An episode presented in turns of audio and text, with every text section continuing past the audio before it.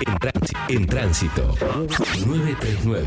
En tránsito. 34 años siendo trinchera de cultura y comunicación. Lo que no sabes, de que estamos todas preparadas para hacer lo que hay que hacer. Potencia creativa la tenemos, la tenés para deshacer. Ah, todo esto está mal hecho, vamos a volver a hacer lo que podemos hacer.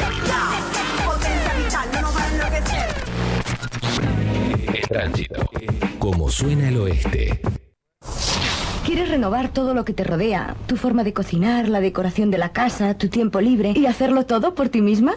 ¿Has pensado que tu marido trabaja muchas horas diarias y tiene derecho cuando llega a su hogar a encontrar un agradable recibimiento? Hoy la familia pasará un día de campo. Pero comeremos como en casa. He traído a mi cocina camping gas. La gracia de la mujer es el gozo de su marido. Para llegar acá fueron años y años de lucha histórica. Ahora estamos. Y te lo queremos contar. Seguimos acá en este tercer bloque y vamos a hablar sobre. Este sí que es medio una polémica, digámoslo. porque- No, polémica para mí no es.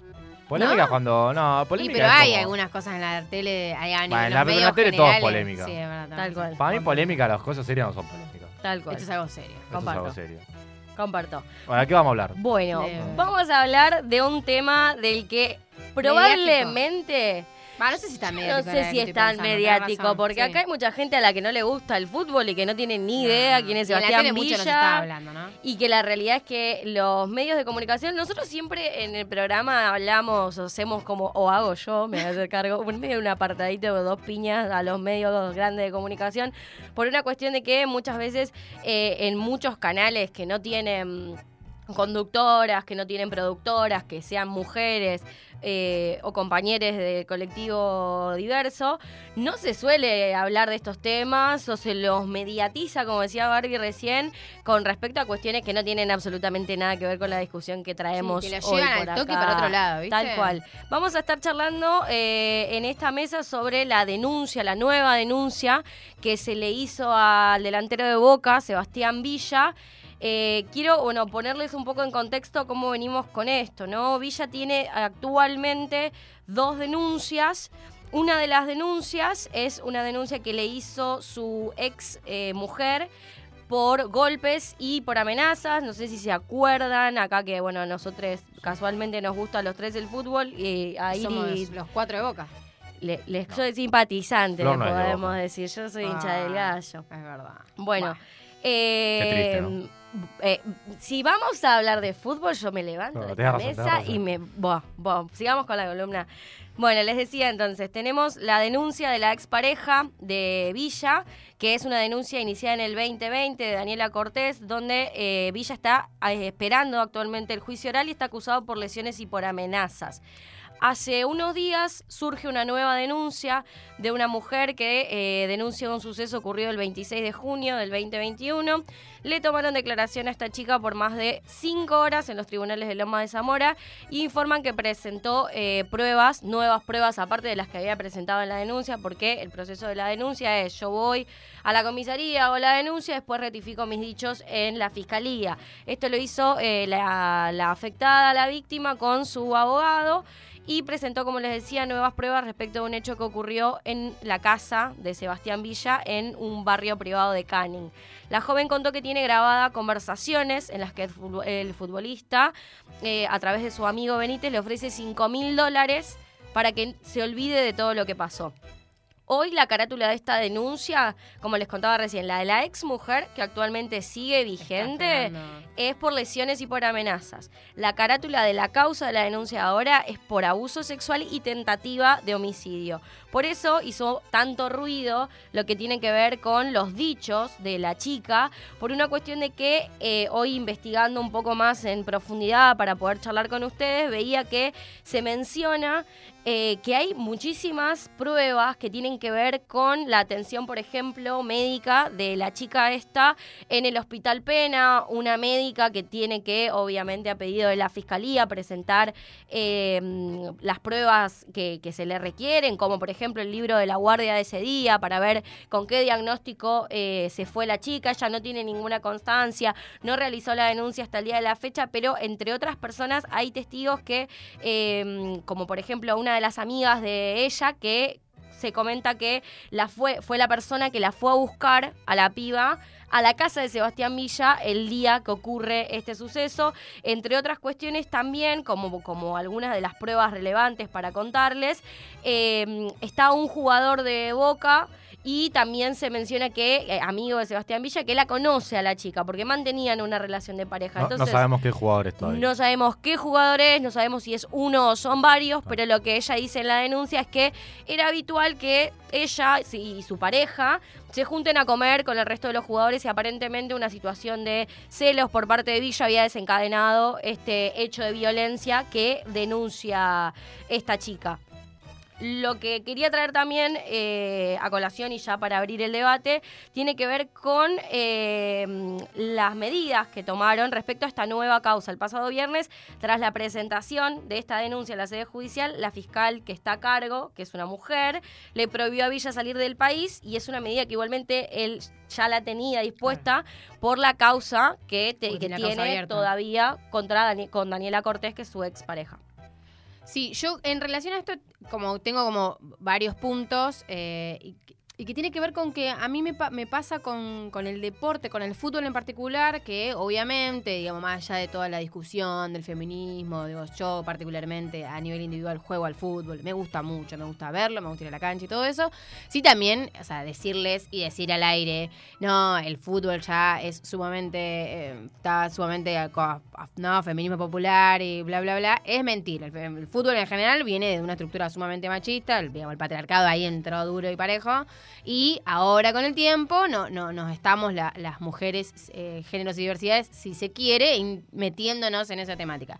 Entonces, lo que se me ocurre es eso, ¿no? Pri- primero como pensar en una, una construcción histórica del fútbol, digamos, desde, desde los, sus inicios, desde, de- desde escuchar algunos DT eh, de añejos, decir algunos comentarios, decir algunas cuestiones. Hasta me las imagino canciones de la ca- las de cancha, to- todas que- canciones ordinarias donde la idea es tener sexo eh, que la otra persona no tenga ganas. Digo, todo eso pasa todo el tiempo y las canciones en ese sentido son muy explícitas.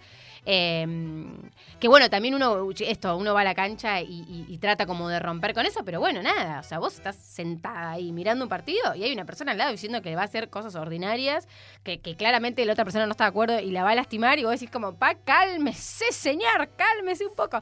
Eh, eso como para, para arrancar, digamos, en cuanto a, a la cuestión cultural en relación a esto. Y en particular a mí me pasa, y, y lo digo con un dolor en el alma, porque soy sumamente hincha de Boca y a mí me cuesta un montón ser objetiva con Boca. O sea, me cuesta ser objetiva cuando juega mal Boca. Eh, me pasa con, con estas situaciones, digamos, no es la primera vez que pasa en Boca esto. No es la primera vez que le pasa a Villa en particular, pero digo, no hace mucho, Salvio tuvo una situación sumamente confusa. Básicamente, ah, confusa no, pisó a No, su el, está el pareja video es clarito. parece. con su auto, que no sé bien qué situación, ni, ni en concreto, la verdad es que no profundicé mucho cuál fue el problema que tuvieron, digo, pero nada justifica que vos pases casi por encima de, con un auto a una persona, digo, además la, la madre de tus hijos, digo, o sea, todo raro. Y eh, digo, a Boca le viene pasando esto, eh, digo Salvio y Villa como los dos ejemplos más cercanos que tenemos, pero viene pasando con un montón de jugadores. Y digo Boca porque soy hincha de Boca y porque pasó esto con Villa en particular, pero no es algo que pasa No. solamente en Boca. Eso también hay que Yo me acuerdo los de. Vélez, ¿se acuerdan hace unos Sí. años los de Vélez, esa situación con menores? Esto también hay que aclararlo y mencionarlo porque es importante el hecho de no se le pega boca por boca, No. sino que claramente también el tratamiento de los hechos, que era un poco lo que discutíamos hoy previo al programa, el tratamiento de lo que ocurre con la expareja de Sebastián Villa, con la con Daniela y con esta chica que hoy no tenemos eh, el nombre porque tiene la identidad reservada, obviamente, porque está amenazada. Eh, eh, son hechos de violencia en concreto de los cuales la institución donde Sebastián Villa trabaja el, el fin de semana claramente, Villa sí. estuvo jugando en Boca. y lo que hizo Boca fue emitir un comunicado diciendo estamos comprometidos con el respeto a los géneros y diversidades y demás cuestiones, pero así también creo que es importante el hecho de que cuando se trata de tapar con un dedo el sol, termina el club pareciendo que está encubriendo Sí. al violento en vez de tal vez sentarse en una mesa y decir, muchachos, muchachas, reconocemos que está ocurriendo esto. Si Sebastián Villa es inocente, la justicia determinará que es inocente y podrá seguir con su trabajo y nada, todo esto continuará por la, por la sede judicial como corresponda. Si es inocente, lo mismo que pasa con Salvio. Entonces me parece interesante esto, que hablamos de dos cuestiones que tienen que ver con un caso de violencia de género que se da de casualidad con esta persona que es un crack del fútbol que hoy en Boca la está rompiendo, eso no lo discute absolutamente nadie, pero que a su vez también la justicia no le permite tampoco a Villa si como su abogado lo plantea, él es inocente, demostrar esa inocencia porque evidentemente los tiempos de la justicia no permiten hoy que las causas se eh, atiendan con celeridad. Imagínense que el caso de Daniela Cortés, la primera denuncia que tuvo Villa, está por recibir, eh, el juicio oral está por, por ser ahora, dentro de poco, porque se le ofreció a la defensa de Sebastián Villa un juicio abreviado con una condena de dos años en suspenso. Esta condena de dos años en suspenso no es de cumplimiento efectivo, Claro. pero ¿qué pasa? Si eh, la defensa de Sebastián Villa acepta esta condena, ese, es aceptar, obviamente, la culpabilidad, aceptar que él eh, lesionó y amenazó a su pareja y eventualmente, si esta nueva denuncia tiene una condena, eh, va a ser de cumplimiento efectivo y. Sebastián Villa va a tener que ir preso, básicamente. Yo quería mencionar una cuestión respecto al rol de los clubes en esto, porque eh, ocurre que, Flor decía, eh, Boca sacó un comunicado, Boca tiene un departamento de género, Sí. los clubes han incluido, la mayoría han incluido departamento de género. Lo que no hay, me parece, es un, un- no sé si llamarlo protocolo, una política, una normativa que regule algo más allá de los clubes. Porque lo que ocurre aquí, por ejemplo, Racing tuvo un, un caso similar con Cristaldo, uno de los jugadores Mm. de la academia, que lo separaron, tuvo una, una denuncia por violencia de género, lo separaron del, del plantel y se fue de Racing. Ahora, no todos los clubes... Claro, eso es una decisión de Racing. Fue una decisión de Racing, no todos los clubes hacen lo mismo. Hmm. ¿Y por qué no todos los clubes hacen lo mismo? Bueno, porque no hay algo desde la AFA, que es el organismo que regula a todos los clubes, eh, porque los clubes, recordemos, son entidades, asociaciones, asociaciones civiles, digo, tienen como una cierta otra or- or- organización legal, pero digo, la que los nuclea a todos es la AFA, y Claro. no hay en este sentido una- una- un protocolo bajado desde AFA o sobre cómo proceder. Y, en- y entonces, ¿qué ocurre? Entra en la grita partidaria, eh, perdón, eh, futbolística de quién es el eh, club. también. Sí, que bueno, más también. aplica, Que claro. más aplica la- los casos de violencia de, de- la defensa de los casos de violencia de género o qué club eh, tiene más eh, abusadores en su en su, en su equipo. plantel, claro. Y me parece que acá hay una porque, y esto lo digo porque ayer eh, salió a hablar Riquelme, eh, que es vicepresidente de Boca y presidente del Consejo de Fútbol. Y cuando habló sobre Villa lo hizo en términos futbolísticos, describiéndolo como muy buen profesional y, buen y muy buen jugador, pero dijo de lo que, lo que ocurre fuera de la cancha es otro tema.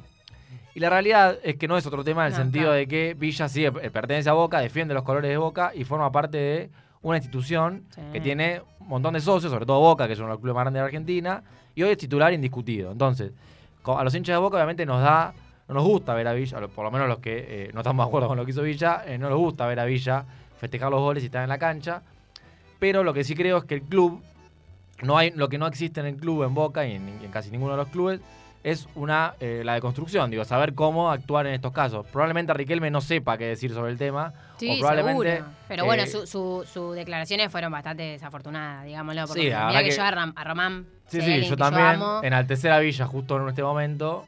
Pero digo, a lo que voy es que digámoslo. probablemente Riquelme no sepa cómo proceder. Probablemente el, el- el argumento que puede decir el club es, bueno, esperamos los tiempos de la justicia, que es lo que decía Flor, ¿no? Total. Yo lo que creo importante acá, como para llevarnos como una reflexión, es primero, ¿qué rol juegan efectivamente los departamentos de géneros y diversidades en los clubes? ¿no? Porque si estamos para poner una pancarta o los colores del orgullo en una bandera, muchachos, muchachas, muchachos, estamos perdiendo tiempo, tenemos que hablar de políticas concretas.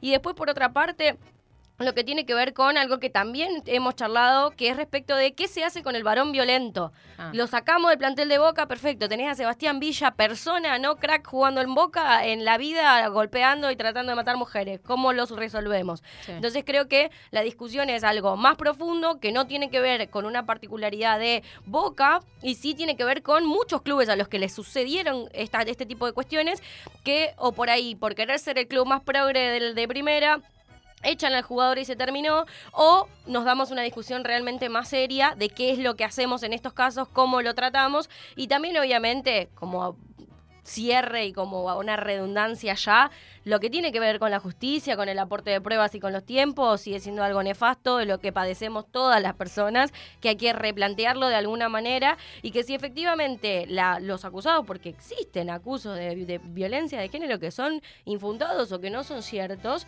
si eso ocurre, que se demuestre lo contrario, que la persona es inocente y que todo continúe su curso como debe ser, pero no con este tipo de idas y vueltas, ¿no? Que eh, demuestran más que muchas veces los departamentos de género y diversidad de todos los clubes, no solamente los grandes Sí, en un- clubes. es un como sí también, ¿no? Como bueno, como tiene que existir un espacio para, porque si no quedamos muy mal, bueno, entonces existe el espacio de Ah, y los otra géneros. cosa me parece es que ocurrió con Salvio, ocurrió- lo, lo último que digo, ocurrió con Salvio, ocurrió con Villa, luego de que se conocían las denuncias o de que se conocían los hechos, eh, jugaron sus partidos. Ni una suspensión, ni, un- ni No, eso, un partido. eso por un lado, y por otro lado, y hicieron goles, ganaron y lloraban de la emoción. Villa y Salvio, ambos. O estaban, se los veía emocionados. Sí, porque- sí, conmocionada porque y mirá y- el momento y- que estoy y pasando. ¿Y qué titulaban los medios? Estaba pasando un momento difícil. Y la verdad que creo que el enfoque es totalmente Claro, el contrario, porque cual. el enfoque que le dan los medios es, bueno, pobre Villa, pobre Salvio, están pasando un momento difícil con lo que le está viendo personalmente, porque le hicieron una denuncia. Bueno, me parece que ahí también hay una cuestión de que Sí, pero viste está todo al revés. Sí, ¿no? tal cual, tal cual. Bueno, seguiremos de cerca este debate. Vamos a una pausa y enseguida volvemos.